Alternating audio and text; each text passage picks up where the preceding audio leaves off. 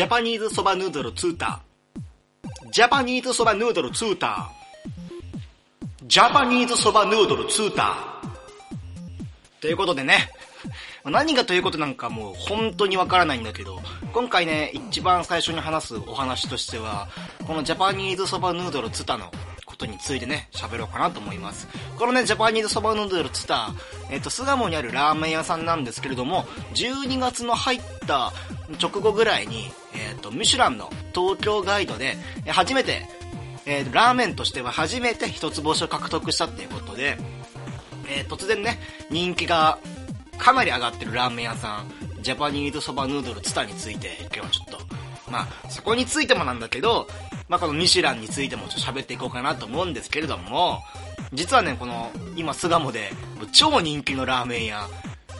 月、水、木、金、土、日、土日やってるかわかんないんだけど、その曜日は、普通に、えっ、と、醤油ラーメンを出していて、で、火曜日だけは、えっ、と、味噌の陣と言われていまして、味噌ラーメンだけを提供するお店なんですよね。えっ、と、僕はね、この、巣鴨にあるジャパ、ジャパニーズそばヌードル、ちょっと、もういいかな、これ。ジャパニーズそばヌードルツタ。このラーメン屋さんに、えっ、ー、と、大学1年生の頃に行ったんですよね。まあ僕はね、まあ、このポッドキャスト聞いてくださってる方は、まあご存知かもしれないんですけれども、まあラーメン博士として、東にラーメン二郎があるならば、東に赴き、ニンニクマシマシ野菜固めを注文しと、西に悩む人がいれば、ラーメン食べなと、アドバイスをし、西に妊娠している女性がいると知るならば、今日はラーメンやめた方がいいんじゃないと。そういうアドバイスもするという。もうそれぐらいのラーメン博士の僕なんで、まあだから豚骨ラーメン博士の僕なんで、4年前、まだね、あの、ミシュランとかそういうのがあんまりね、話題にも上がんなかった時期に、このジャパニーズそばヌードルツタに一回行ったんですよね。で、一回行った感想ね、実はね、僕のね、下には全く合わないっていう。このミシュランで初めて、東京の部門で初めてラーメン屋として、まあ、この、一つ星を獲得したお店なんだけれども、あんまりね、僕の下には触れないっていうか、今回この12月のニュースを聞いて、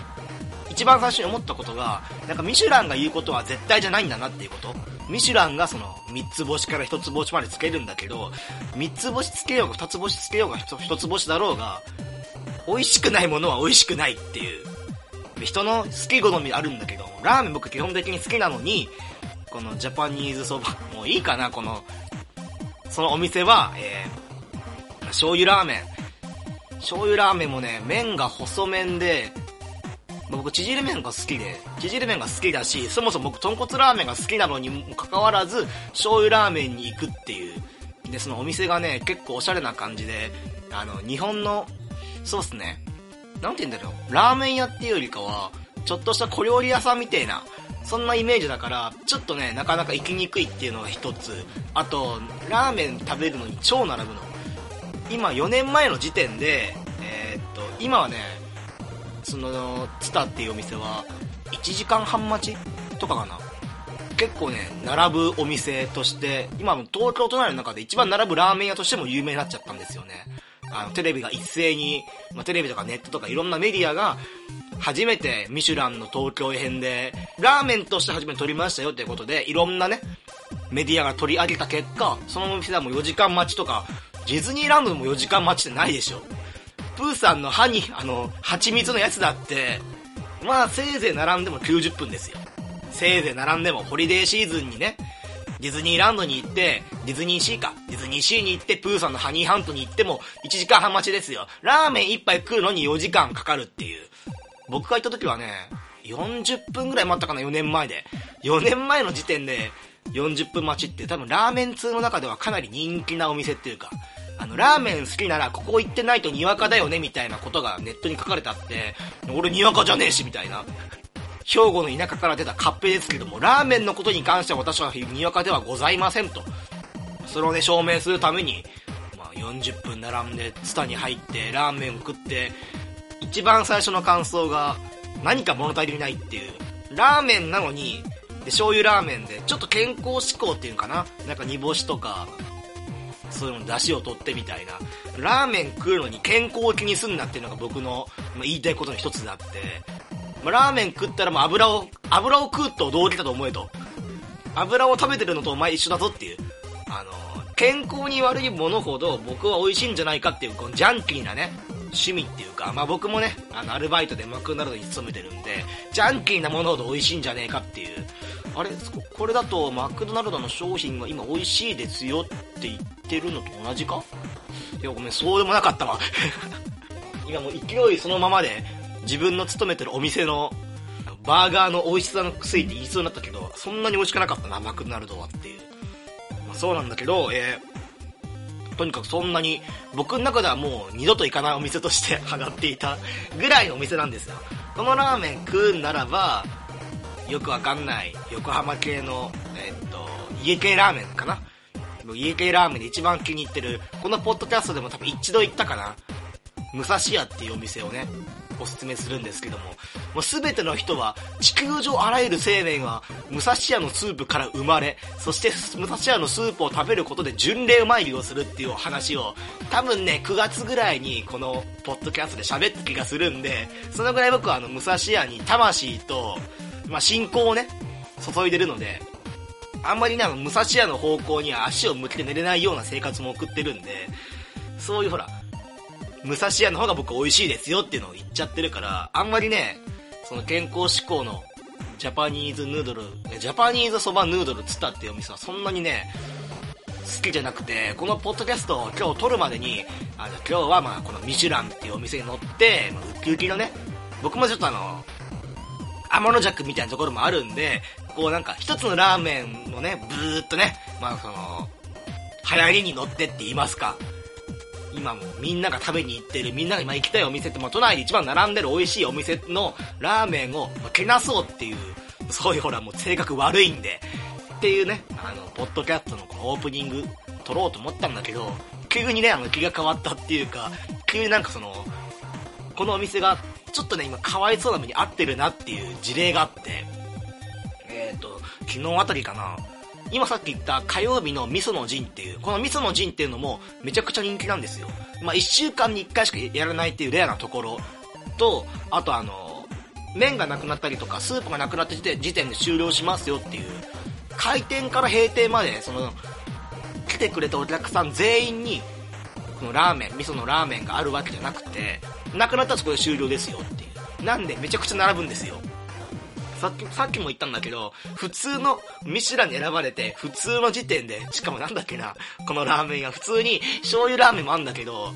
えー、っと、アボカドじゃなくて、えー、っと、トリュフ。トリュフだっけななんか世界三三大珍味の何かが入ってるみたいな。アンチョビ？違う、アンチョビじゃない。まあその世界三大珍味の何かがスープっていうか、えー、と、ラーメンの上に乗ってますよっていう。そんなのうめえか？普通に考えてっていう。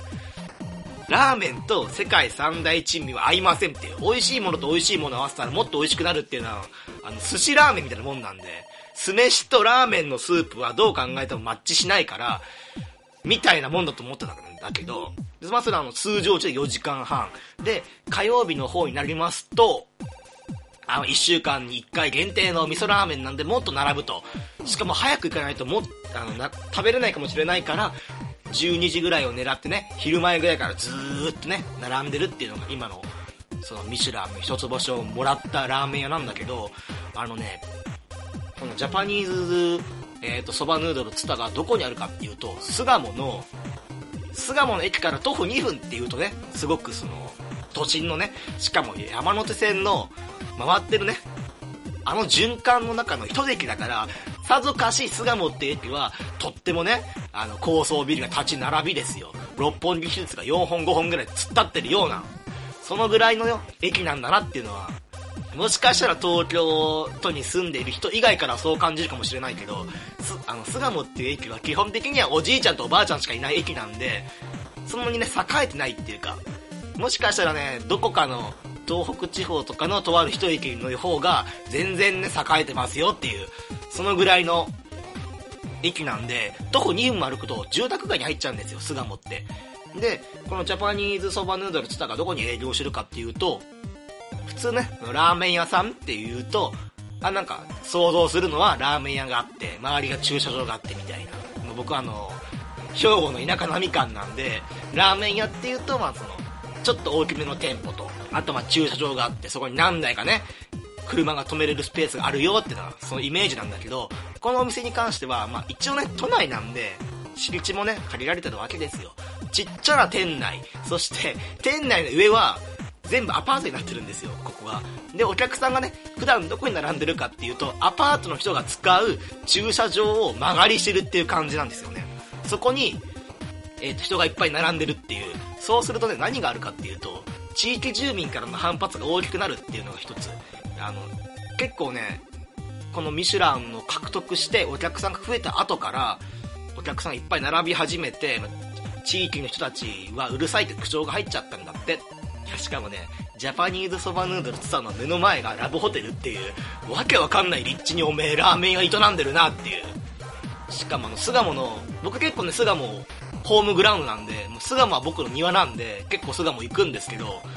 普段のラーメン屋の近くは、キャバレーはあるわ、おっぱいパブはあるわ、なんかそういうマッサージ屋はあるわで、結構ね、治安が悪いようなところに存在してるラーメン屋なんだよね、あそこが。で、しかもその近くにも、普通にね、住宅街が立ち並んじゃってるから、やっぱりね、あの近くに住んでる人たちにとっては、どうしてもね、人がいっぱい並ぶとかすると、まあ、そのアパートの住民もそうなんだけど、結構使いづらいっていうかね、大変なもんがあるんじゃないかなっていう。で、最近になって、その店主のブログで、えっ、ー、と、火曜日の限定の味噌の陣、お店のラーメンだけを提供する味噌の陣っていうのは、今月いっぱい、2015年いっぱいで閉店いたしますと、その、なんて言うんだろうね。えっ、ー、と、その文面をね、そのまま言おうかなと思ったんだけど、あんま覚えてないんだけど、えっ、と、ジャパニーズそばヌードルツタは、いろんな人の支えがあって大きくなりましたけれども、小さな店舗で人人でも不足しておりますので、なんかこれからはなんか、巣鴨じゃなくて他の地域ので探して、どこかね、やっていきたいっていうのか結構ね、疲弊してる様子っていう、ねかわいそうな話だなと思って。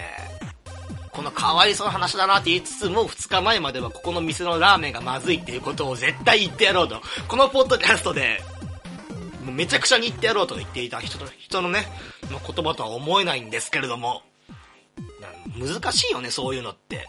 あの、ミシュランとか。結構ミシュランお断りっていう日本の、その、なんだろうね、日本古来の店っていうか、日本料亭か。料亭のお店とかもいっぱいあるから、あんまり載せないでくれとか、食べログとかグルナビにも載せないでほしいみたいな、そういうお店もね、結構あるから、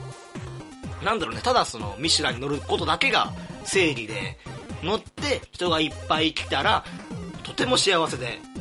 いっぱい儲かるしみたいなことだけかなと思ったらマイナス面も結構あるんだねっていう2、3週間ぶりにラジオを撮ると真面目な話しかしないし、自分の好きなラーメンの話をしてるから、そういうなんかラーメン屋さんがちょっと、いや人気になってるけれどもちょっとした問題があるよって言うと、自分の持論をかましちゃうみたいな。あれ？このラジオこんな、僕がこんな真面目に喋ろうかなとか思ったっけみたいなね。初心を忘れてますけれども。あとね、今回はその、日本撮りです。えー、っとね、一応今回あの、このポッドキャスト第21回として、あのラジオを撮ってるんですけれども、今え、っとね、収録してるのが、何日だこれ？12月18日ね。まず1本目、21回の分を撮って、20回の分っていうのは、あの、10回ずつの節目っていうのは、僕はあの、10回10回の節目はお祝い事だなと思ってるんで、まあ、お酒飲みながらね、楽しくラジオを撮りたいなと思ってるんで、先にね、その20回の分をお酒飲んでベロンベロンになった状態でやってしまった後に、21回の分を2本撮りしてしまうと、えっと、21回の放送の時にもこいつなんかお酒残りながら喋ってんなみたいなことバレちゃうんで、21回の分を取ったら20回の分を取るみたいな。そしてこの話、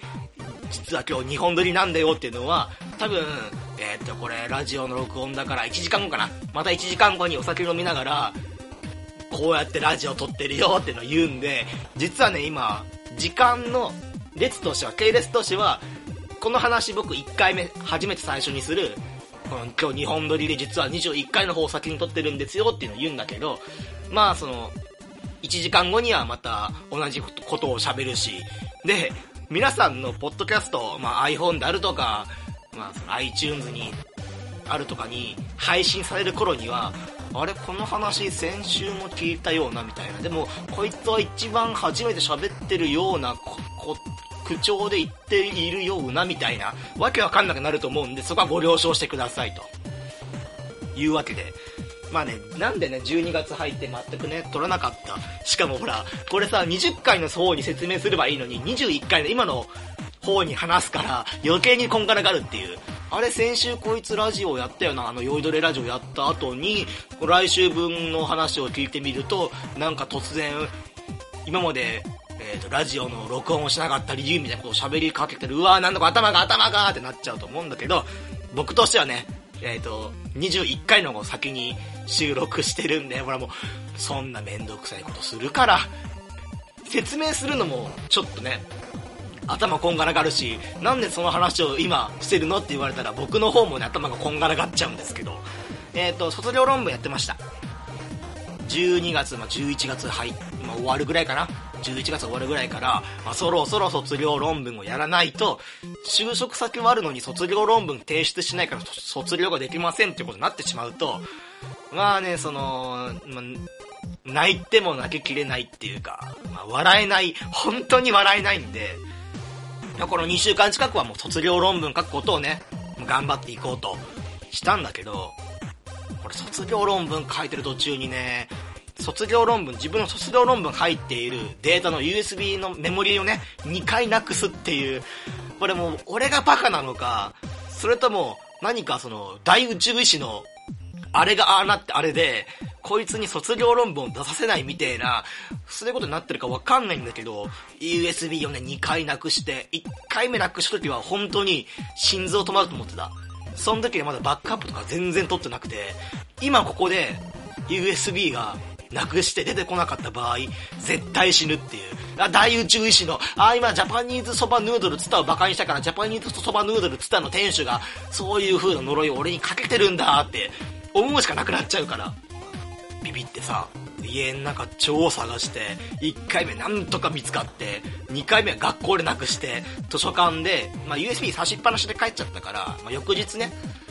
えっ、ー、と、USB の図書館のカウンターに行ってスマホ落ちてませんでしたか？って聞いたら、あ、ありますよ！って言われて、まあ多分これか、一応ね、箱の中にいろんな USB が入ってて、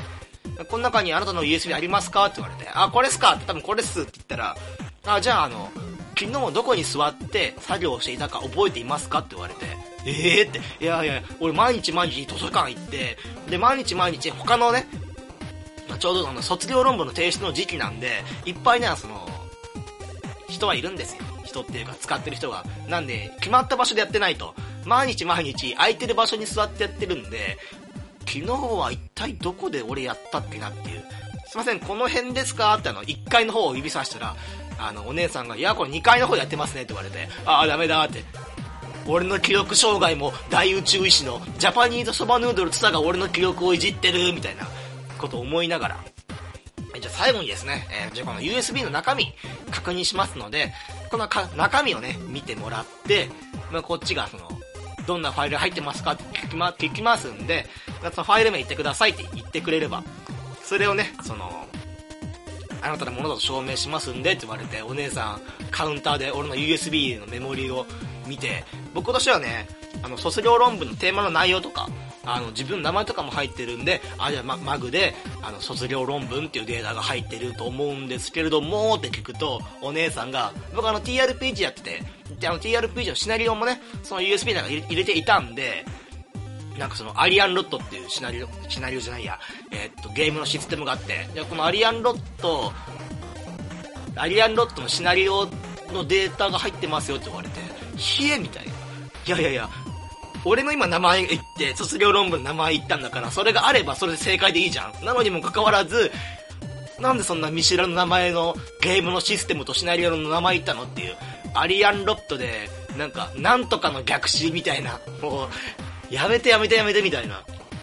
そんな、自分の作ったシナリオの名前を知らない人に読み上げられるとか、もうほんとやばいわと思って。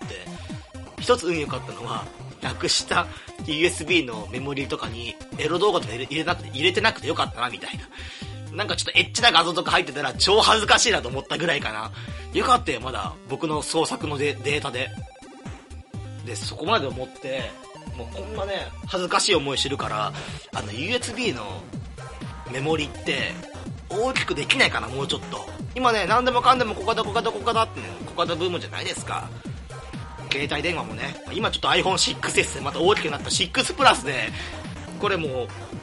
う、なんだこれ持ち運びすんの？これポケット入んの？ジーンズのっていうぐらいの iPhone6 プラス大きくなっちゃったんだけど、何でもかんでも小さくすればいいってもんじゃないないんですよ。USB もね、友達の持ったら USB なんて3センチぐらいの、こんなちっちゃな USB で、そんなんお前絶対なくすよっていう。俺5センチの USB なくすのに3センチのこんなちっちゃなやつ、お前怖くないのって話とかたまにすんだけど、あれ USB さ、まあ、USB2.0 とか3.0だから USB の口は変われないじゃないですか。あれはもう規定で決まってるから、2.0、3.0の口でいいんだけど、あれをね、あの口以外の部分を直径20センチできねえかな。持ち運びは難しいと思うんだけど、絶対なくさねえじゃん、そんなの。直径20センチのものをなくし始めたら、俺は多分本当に、なんだろうね、脳が死んでると思うから、その時は。それはもうちゃんと僕病院行くんだけど、20センチ、30センチの大きさの USB って多分なくさないと思うから、今の日本の技術でできないかな。逆に大きくするっていう、なくさないための手段をね、なんとかね、あの、日本の企業の皆さんには講じてほしいかなと思うんですね。えー、っと、あんまり、オチもないですけれども。まあね、ようやくこれでね、卒業論文からも解放されて、ようやくね、まあ、ポッドキャスト、こういう風に、しかもに、今回は、まあ、今日はか、今日は2本連続撮りで20回と、今回は21回の分を撮れるっていうのは、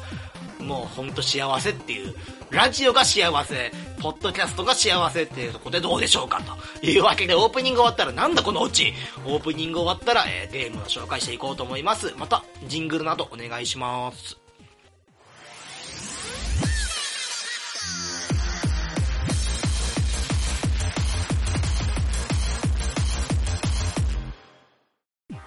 ジングルを挟みましてまたお願いします。今回紹介するゲームは、シュタインズゲート。えー、今回シュタインズゲートについて、えー、話していこうと思います。このシュタインズゲートっていうゲームね、まあ、どういうゲームかっていうと、アドベンチャーゲームとなっています。これね、僕はね、シュタインズゲートに関しては確か R15 だっけな？全年齢じゃなかった気がすんだよね。全年齢じゃない R15 なんだけど、15歳から60歳まで、果てはもう明日、峠を越えるかどうかもわからない病室のおじいちゃんおばあちゃんにまでもおすすめしたいゲームとして僕はもうこのゲームを挙げてるんですよね。で、今回はね、このシュタインズゲートの話というよりかは、シュタインズゲートっていうのも2012年、11年、8年、Xbox 版で出て、その後 PS、えー、っと、PSP に移植、PS3 に移植みたいな、結構移植をね、何度も繰り返してるゲームなんだけど、この2008年、9年出たゲームを2015年、えー、新作として発売するにあたり、5BB、えー、メイジスっていうゲーム会社がこのゲームを作ってるんだけど、このね、2008年、9年に1回、まあ、昔遊んだ人が今ね、新作にやるための、そのモチベーションをね、上げるための、その戦略っていうか、それが本当にうまくて、そのね、今回その戦略についての話であるとか、こういうところに僕はその震えたとか、そういう話をしたいんだけど、その話をする前に、前作シュタインズゲートのストーリーであるとか、あんまりね、ネタバレの話っていうのはしたくなくて、さっき言ったように、赤ちゃんからおじいちゃんおばあちゃんまで本当におすすめする作品。まあ、R15 だから、セロ C かな？セロ B じゃなかったと思う。セロ C ぐらいのゲームだから、あんまりね、まあ赤ちゃん、赤ちゃんにやれって言われて、赤ちゃん面白いことかわからないけれども、あんまり、まあ、15歳未満の人には、まあ、もうちょっと待ってねっていう、まあ、こういう、過去にはこういう面白いゲームがあるんだよっていうことで、まあ、収めますけれども、えー、まあ、この前作の話をちょっとして、実際にね、手を取ってプレイしてほしいっていうのはあるんだけど、えーと、この、シュタインズゲート、主人公はね、え大学生の岡部倫太郎っていう、21、22、今やもう俺と岡部倫太郎は同、同い年ぐらいかな。もしかしたらあっちの方が下かもしんない。18、19かもしんない、あいつもしかしたら。そう思うとね、ちょっと悔しいね。話それちゃうんだけど、あの、アニメの登場人物であるとか、えー、っと、ゲームの登場人物の年齢を超えた瞬間ね、ちょっと悲しいよね。あの、僕がね、よく友達に言うのは、エヴァンゲリオンのシンジ君の年を超えた瞬間、何かが変わったっていう話をよくするんだけどね。えっ、と、シンジ君は14歳。てか、あの、あの、あそこに出てくるパイロットは全員14歳だから、あ、14歳超えたみたいな。あいつ、ああいつ年下だみたいな。シンジ君年下だってなっちゃうとね。涙なしには語れないんですよ、この話は。で、まあ、岡部倫太郎っていう、秋葉原にもラボを構える未来ガジェット研究所。もう最初はね、まあ、なんだろうね、大学のサークルみたいな、気の合う友達で作った、その未来を変えるための、いろんなね、ガジェットを研究して、基本的にはね、くだらないガラクタみたいなものを日々作り続けてると。それもね、まあちょっと、ゲームを進めていくとこの未来ガジェット研究所をね、ちゃんと作った理由っていうのも、まあ、後々わかるんだけど、まあ、それはまあ、ほっとおいて。で、この未来ガジェット研究所っていうところで、ふとした偶然で作って、作り上げてしまった、と、電話レンジカッコ仮っていう、この電話レンジカッコ仮っていうガジェットを作ってしまうと、これどういうガジェットかっていうと、一言で言うと、一言、今日よく噛むな、もう、一言で言うとタイムマシン。この大学のサークルの、本当にね、まあ、おふざけ半分、まあちょっと真面目も半分みたいな、そ遊びのようなサークルで、タイムマシンを初めて作ってしまいましたよと。で、どうしてもね、タイムマシンっていうと頭の中に浮かぶのはドラえもんのタイムマシンですよね。机の中に潜りと、まあ、机の中に住んでいるおじさんをひっぺ返して、その後タイムマシンに乗ってですよ。ドラえもんだから、まあその、恐竜が住んでたようなジュラ紀とかね、そこら辺の時代とかによく行くんだけれども、この電話レンジかっこ仮、大学生が作ったものっていうのが、過去にメールを送る装置っていうのを作ってしまうと。で、この、使う条件もいろいろあって、まず、ひらがなで十何文字しか送れませんって条件。あともう一つの条件が、えー、っと、その送る先のメールアドレスとかもちゃんと知っていなければいけませんっていう条件がもう一つ。まあ、そのぐらいかな。電話レンジかっこ仮は。その好き勝手に、いろんな時代に旅をしようみたいなタイムトラベリングができるわけではなくて、その人を動かすような電話レンジかっこ仮で、その人の行動とかね、動かすような装置を作れますよっていうのが一番最初の電話レンジカッコ仮と。で、そこでね、えー、電話レンジカッコ仮を使って、いろんなことをやるんですよ。やっぱ大学生だからね。こんなね、夢の装置作ったならば、例えばその、ロドロト6の番号を送って、この自分にね、ロト6を買わせて、で、その、大金持ちになろうみたいな。これもゲーム本編中にある会話なんだけどね。まあ、その他にも、この大学の、大学じゃねえや。ラボのメンバーが自由に使って過去をね、どんどん変えてみようみたいな、こういうことをややっていくんですよ。で、こっからがね、難しいところ、この、えー、っと、このゲームの。説明するのが難しいところ。ゲームはね、やっていくと超面白いんだけど、いかんせんね、ポッドキャスト取り上げるときって、ある程度はさ、自分がその面白いと思っていても、ある程度はその初めて聞いた人に対しても、ちゃんと説明できなきゃいけないっていう、まあ僕もね、あのディスクジョッキーとして、このポッドキャスト半年間、そして、えー、っと、ライブドアがね、昔やっていました、ネットラジオっていうところで6年間、インターネットラジオ DJ、まあインターネットのおしゃべりマンとして、まあやっていたんだけど、これをね、この全ての能力を持ってしてもね、この説明するのが難しいっていう、そんな、そんな話上手くないけどっていう、そんな説明するの得意じゃないけどっていう、またね、えー、っと、脱線しちゃいましたけど。で、ここから、ここから出ます、一番大事な、と、用語、ダイバージェンスメーター。このダイバージェンスメーターっていうのが、メールを送るたびに過去が変わるじゃないですか。例えば、えー、ロト6の番号が、これも11446666っていうのを送って、で、それを買って、買った時に、えっ、ー、と、未来の人が過去の人に何か指令を出して、その人は、過去はね、過去の人がロト6を買う気なかったけれども、未来からの関与があって、その干渉があって、えっ、と、本来するはずだった、するはずもなかった行動をすることにより、過去の人がその、ややることの行動が変わると。そうすると、未来の、未来の今がちょっとずつね、変わりますよっていう、少し少し変化が起こりますよっていうのが、えっ、ー、と、バタフライエフェクト現象だっけ？それが。違うな、バタフライエフェクト現象は、えっ、ー、と、結局一つのところに執着することを言うのか。待ってね、今あの、昔にプレイした記憶を今、脳みそほじくりながら喋ってるから。まあそんなわけで、少し少し変わってしまうと。で、このね、ちっちゃなちっちゃながね、メールのもう1通ですよ。たった十何文字ですよ。なのにもかかわらず、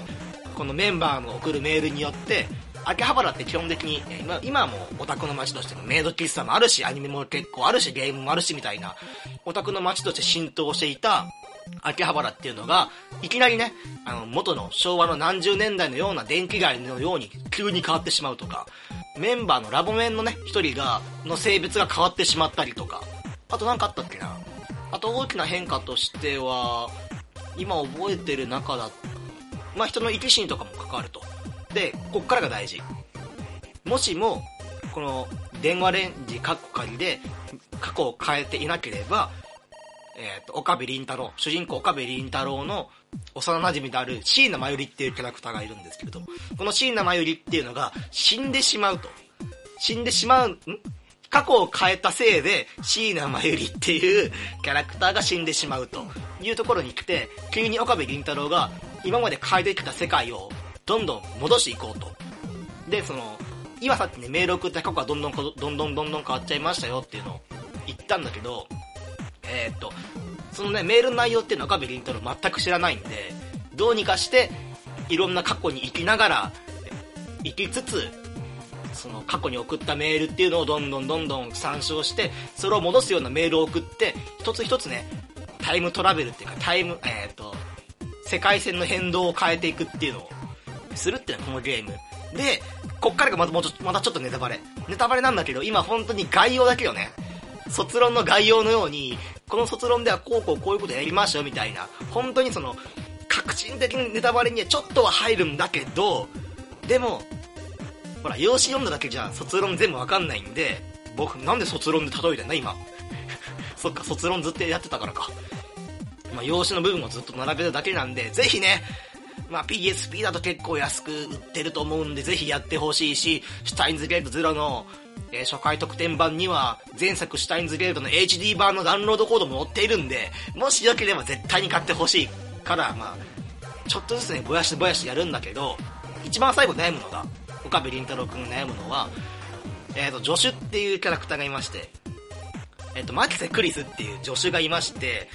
えっ、ー、とね、もしも自分の送ったメール、え過去をどんどん変えていくって作業の中で、どうしても椎名真由里を見殺しにするか、もしくは、えー、マキセ・クリスを見殺しにするかっていう選択肢にぶち当たってしまうと、何十回何百回何千回と、この過去を変えるための作業をしていったにもかかわらず、どっちみち椎名真由里が死ぬか、マキセ・クリスが死ぬかっていう二択を迫られると。そういう、その、どっちを取るか。本当はどっちも助けたい。だけれども、どうしても、もうどうしようもないみたいな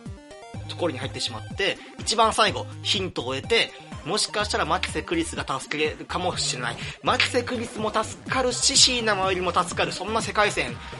たった唯一一つの世界線が見つかるんじゃないかっていうところで、このシュタインズゲートの話ややめましょう。これね、まあ、あらすじとまでは言わないんだけど、かなりね、ゲームの終盤まで喋ってんだけど、その、ここまで行くいきさつとかも全部面白いから、しかもかなりね、詳しく、あのこのゲーム、アドベンチャーゲームなんだけど、選択肢っていうコマンドがなくて、その代わり、誰にどのメールを送るかっていうのでもう、かなりルートの分岐が迫られるんで、それもね、あの、結構新しい、当時としては、新しいシステムだったから、それもやってほしいと。で、こっからがシュタインズゲートゼロにつながる話です。えー、っと、一応ね、シュタインズゲートの本編では、まあ、どうにかして、このトゥルーエンドっていうのを迎えて、ちゃんちゃんと、えー、めでたしめでたしって終わったんだけど、シュタインズゲートゼロのストーリーってどこから始まるかっていうと、このさっき言った助手のマキセ・クリスを見殺しにして、椎名真由里と、えっ、と、まあ、共存するっていうか、椎名真由里を助けるルートを選ぶっていうのが、この前作の、えー、今作のシュタインズゲートゼロの始まりのところで、そこから始まるストーリーっていうのがもう今作なんだけど、これをね、どうやって、その、購買意欲を沸かするかっていうのが、ちょっと震えたっていうのがあってね。えっ、ー、と、実はこのシュタインズゲート、アニメもあります。これアニメっていうのが、4年前かな ?3、4年、いや5年前ぐらいに放送して、2クールで24話分放送してみたいな。で、今回、今、え、ー、と、東京の、えっ、ー、と、テレビ東京だっけな？東京 MX だっけな？どっちかは忘れちゃった。どっちかは忘れちゃったんだけど、そのどっちかが今、ずっと再放送やってますよっていう、ちょうどね、最終回が終わるところで、えっ、と、シュタインズゲートゼロが発売しますよってタイミングに全部合わせてるんですよね。で、まあこれ1話からずっと再放送やってて、で、僕自身としてはね、ちゃんとそのアニメ版っていうのはもう見終わってるんで、いや別にその、まあいちいち再放送だし、名作は名作だけど、まあ、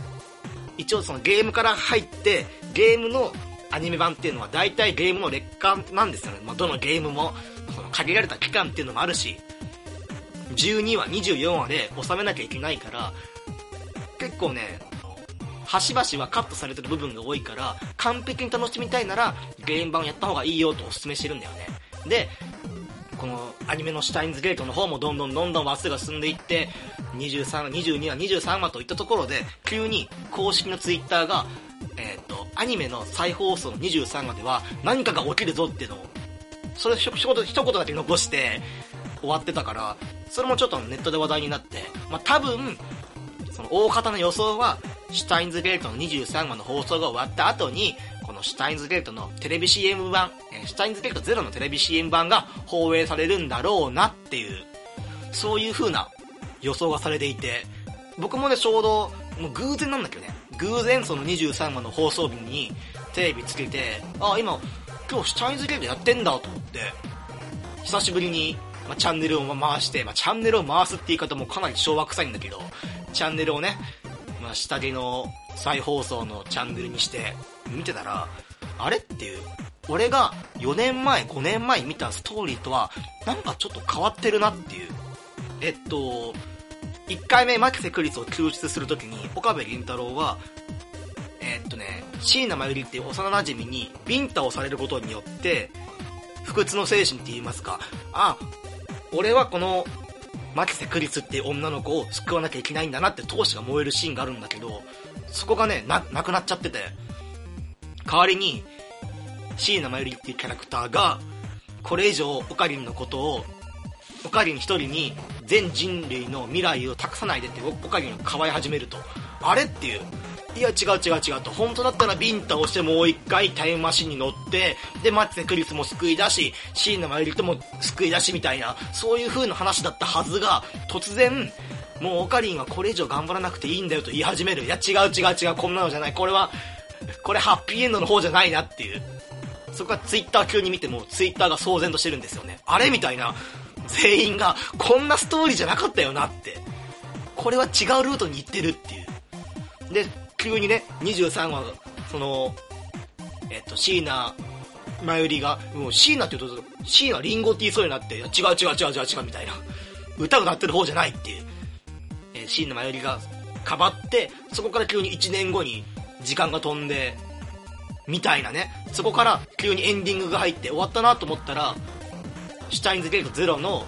番組の宣伝が入るっていう。はあ、うまいなっていう。しかもテレビ欄には再放送ってマークついててもかかわらず全然違うのを放映するっていう。これすごいなちょっと演出っていうか。なんだろうゲームとしてしか見てなかったからまさかアニメテレビを使ってアニメ本編の再放送のやつをま、詐欺って言っちゃあれなんだけど、ま、騙す形サプライズとして途中から全く新作のエピソードをアニメ映像で作り込むっていう、そこに震えちゃってもう、わ、めちゃくちゃやばいな、これって。で、24話は特別番組を放映しますみたいな、シュタインズゲートゼロの特別番組を放映しますっていう、23話ここでもおしまいですっていう、本当な、本当ならば24話までアニメをやるみたいなところが、これはバッドエンドルートなんで23話で終わりですなって急に、これはね、本当で、こんな手の込んだことすんならば、公式のサイトとかで、23話途中で変わります。みんな見てねーってやればいいのにもかかわらず、23話の放送前に公式のツイッターで、何かがあるから見てねぐらいだと、なんだろうね、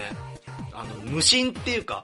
めちゃくちゃ頑張ったんだから、もっと宣伝してもいいはずなのに、宣伝しないことにより、なんだろうね、よりさ、その、もともと番組の内容が変わるって知ってれば、そんなね、大きなびっくりも来ない、あの、驚かないんだけど、知らずに見てるから余計にびっくりするし、あ余計にこのゲーム会社についていこうっていう、おしおいおい、信者を作り出すための装置かみたいな、そんなことがね、起こっちゃうっていう。しかもよ、秋葉原の、セガの近くの、えっ、ー、と、十字路になってる大通りの十字路の、ところに結構ね大きくねゲームのポスターとか販売前とかねアニメのポスターとかゲームのポスターとか貼ってるところ一番大きなところにこのえー、っと13話23話の放映前までは、まあ、ゲームの宣伝としてね岡部倫太郎をビンタする、えー、椎名真由里のポスターが貼ってあってそんなんじゃダメだよオカリンっていうセリフとともに一番下にはえー、2015年12月10日シュタインズゲートゼロ販売予定となっていたのがこの放映した後秋葉原の、まあ、放映直後かな放映直後から秋葉原の大きなポスターが変わっていて岡部倫太郎をかばう椎名真由里のポスターに変わっていてオカリンにだけに全人類の未来を託さないでっていうのに変わってるっていうやばいやばいやばいっていう俺の住んでる世界も変わったのかなっていう。俺の住んでる世界線もちょっと変わっちゃったのかなみたいな、そういう錯覚に陥るような、新しい演出、ゲームの演出だけだけじゃなくて、この 5PB がやったことっていうのは、あれなんかもう、よく似た世界に行っちゃったのかなみたいな。シュタインズベートの世界もそうで、世界線が変わると、その岡部倫太郎っていう主人公だけは、この世界線が変わった後の世界っていうのが、あれ前とここは交流別の違ってる点があるからじゃあここはこうおかしいんだっていうのがただ一人で分かるんだけど他のメンツっていうのは普通の世界線のままずっと過ごしてるから世界線の移動した後の移動する前の記憶を引き継げるっていうのが岡部倫太郎のだけが持ってる特殊な能力。この主人公の岡部倫太郎の能力俺も持っちゃったのかなみたいなリーディングしたいなとしての俺の能力目覚めちゃったみたいなところもねなんか実際に現実世界で生活していてこんななんかびっくりするようなゲームのマーケティングってあったんだなっていうのが 5BB 本当にねこれプレイしたことある人にとってはもしくはあの再放送を見た人に人にとってはなんかめちゃくちゃびっくりするっていうか、まあ、感動もするしああ絶対に買わなきゃなって僕はねその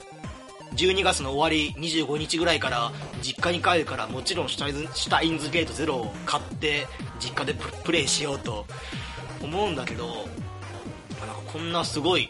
まあ、ある意味ハードル曲がっちゃったけどね、俺の中で。こんなこと、こんな手の込んだことすんだから、さぞかしシュタインズゲームゼロっていうゲーム面白いんだろうなっていう、元プレイしちゃう。でもなんか、そんなことをするぐらいの会社なんだから、シナリオとかも結構強化されてるのかなとか、そういうこと思っちゃいますね。でももしよければシュタインズゲートからプレイしてほしいなっていうことは思いますと言ったところで今回ポッドキャスト終わりです。本当にねなんか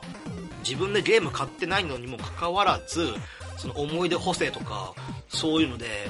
テレビの前で本当鳥肌が立つっていうかさ本当になんか震えちゃった経験だったんであれからもう2週間ぐらい経ってんのかな。2週間経ってるけどあのことのことを思い出すと本当に震えるぐらいびっくりするし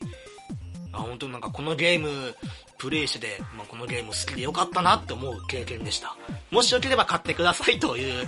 まあ、宣伝を踏まえて今回のポッドキャスト終わりたいと思います。このポッドキャストツイッターもやっております。P が大文字、PODCAST、アンダーバー GAME、ポッドキャストアンダーバーゲーム。PODCASTGAME ポッドキャストアンダーバーゲームユーザー名が面白くなければゲームじゃないでも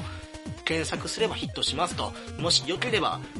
えー、っと、こっちの Twitter の方もフォローしていただければなと思います。えー、次回年明け、かな？調子良ければまた数日後に収録して、もう僕実家帰っちゃうからね。何本かね、ストックを貯めておいて、予約投稿をしてみたいな形をね、まあできればいいかなと思っていますんで、もしよければ今後ともよろしくお願いします。で、じゃあ、じゃあ、あの、良いお年をということで、ありがとうございました。